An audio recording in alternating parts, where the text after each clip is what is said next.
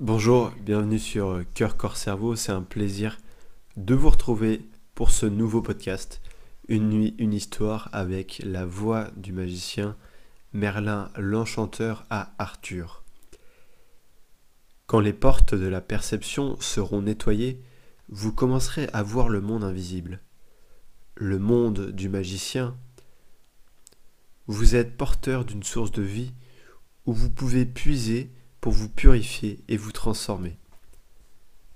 La purification consiste à vous débarrasser des toxines de votre vie, les émotions toxiques, les pensées toxiques, les rapports toxiques.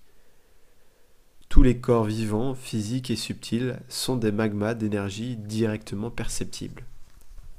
Un jour d'été, qu'il somnolait allongé au bord d'un ruisseau, Merla confia à Arthur J'ai lu un poème. Étant enfant il y a longtemps dans le futur, je me demande s'il va te plaire. Arthur faisait semblant de dormir, la main posée sur le visage pour s'abriter du soleil de juillet. Quand Merlin intervertissait futur et passé, l'enfant devait se concentrer pour le suivre. Merlin poursuivit. Tu as tort d'essayer de m'ignorer, car ce poème est trop beau pour être dédaigné. Si tu dormais, et si en dormant tu rêvais, et si dans ton rêve tu montais au ciel, et y cueillais une fleur étrange et belle, et si en te réveillant tu trouverais la fleur dans ta main, alors. À l'état d'éveil, notre attention est captivée par les sensations visuelles et auditives du monde matériel. Il est donc naturel de supposer que le corps physique est notre seul corps.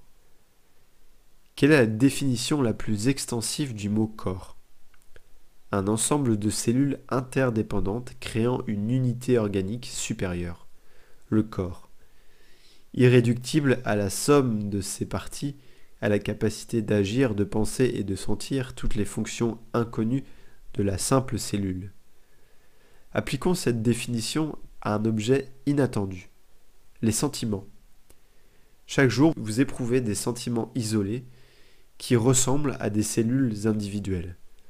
En les regroupant, vous obtenez votre corps émotionnel. Votre corps émotionnel est avant tout l'histoire vivante des choses que vous aimez et n'aimez pas. Il contient aussi vos peurs, vos espoirs, vos désirs. Si votre corps émotionnel pouvait marcher dans la pièce, vos amis vous reconnaîtraient immédiatement, parce que le corps émotionnel recèle une énorme part de votre identité. D'autres corps également invisibles augmentent encore votre singularité. Il y a le corps de la connaissance qui a grandi avec vous depuis votre naissance. Appelons-le votre corps mental. La connaissance est plus subtile que les émotions parce qu'elle se compose de concepts abstraits.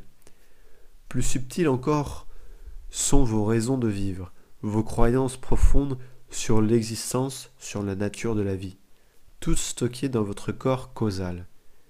Cette part de vous-même qui vous permet de comprendre l'existence. C'est là que résident les plus profondes racines de la mémoire et du désir. Tous ces corps vous sont personnels.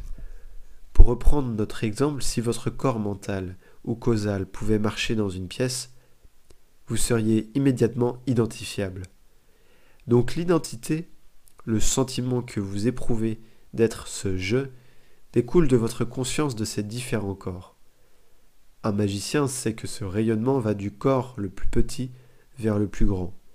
Le je auquel vous vous identifiez est d'abord le produit de vos croyances et raisons de vivre, corps causal, qui donne naissance aux idées, corps mental, et aux sentiments, corps émotionnel.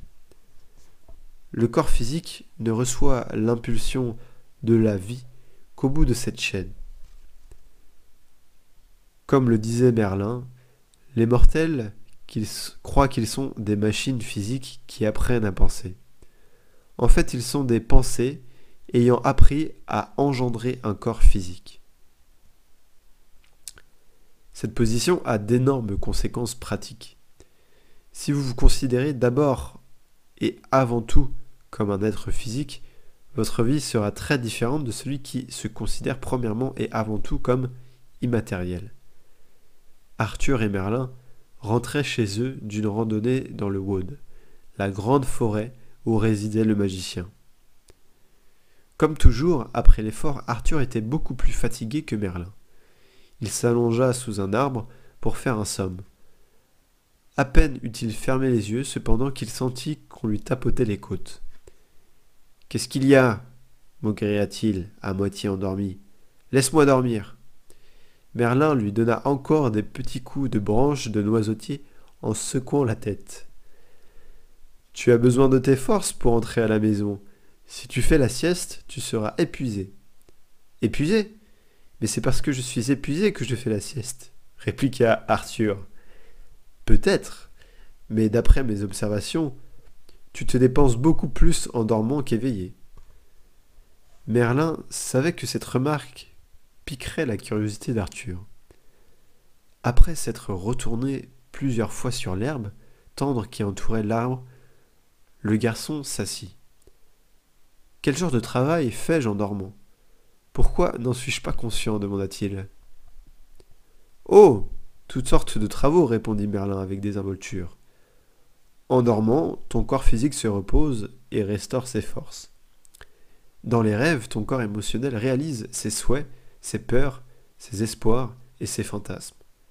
Ton corps causal retourne au monde de la lumière, assimilé parfois au paradis. À d'autres, il peut envoyer la solution inopinée d'un problème ou une image survenant à l'improviste après le réveil.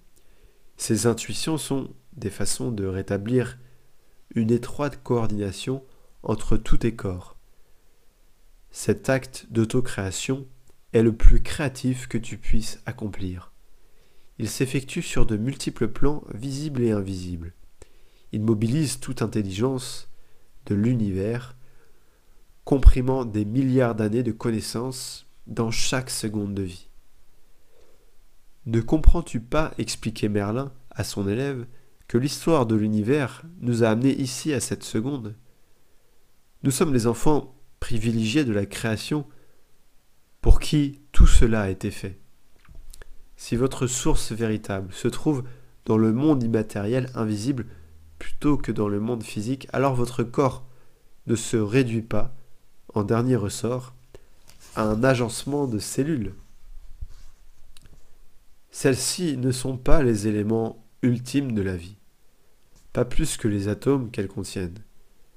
Le corps se compose d'invisibles, abstractions, l'information et l'énergie, toutes deux contenues dans votre ADN.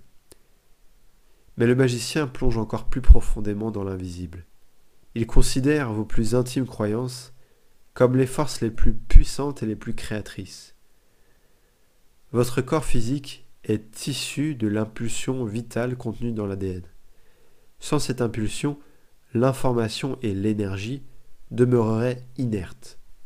De même, vos pensées et vos émotions se projettent dans le monde à partir des impulsions invisibles de l'intelligence qui élabore votre corps le plus immatériel, le corps causal. Selon les magiciens, nous devons dormir la nuit pour restaurer tous ces corps après les efforts d'une journée active. Mais le travail le plus subtil de tous s'accomplit dans un silence absolu. La prochaine fois que vous prendrez conscience d'un état de tranquillité éphémère, pendant lequel ni pensée, ni désir, ni sentiment ne vous préoccupent, ne le taxez pas de distraction. Votre conscience s'est infiltrée dans les brèches qui séparent vos quatre corps, le physique, l'émotionnel, le mental et le causal. C'est ainsi que nous retournons dans un profond silence à la cause première, l'être pur. C'est le moment du face-à-face avec la matrice de la création, la source de tout ce qui est ou sera, qui n'est rien d'autre que vous-même. Merci d'avoir écouté ce podcast. On se retrouve la semaine prochaine, lundi, pour une nouvelle semaine dans laquelle on va explorer la voix du magicien avec de nouvelles histoires.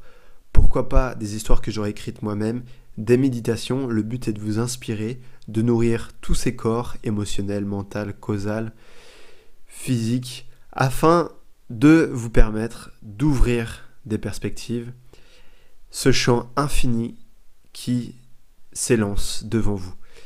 Je vous retrouve donc demain pour un nouveau podcast et si vous avez besoin d'accompagnement, vous allez sur mon site internet, il y a une rubrique d'accompagnement, le premier coup de téléphone est gratuit. On élabore ensemble vos objectifs afin de vous accompagner au mieux. Je vous souhaite une excellente fin de week-end. À demain.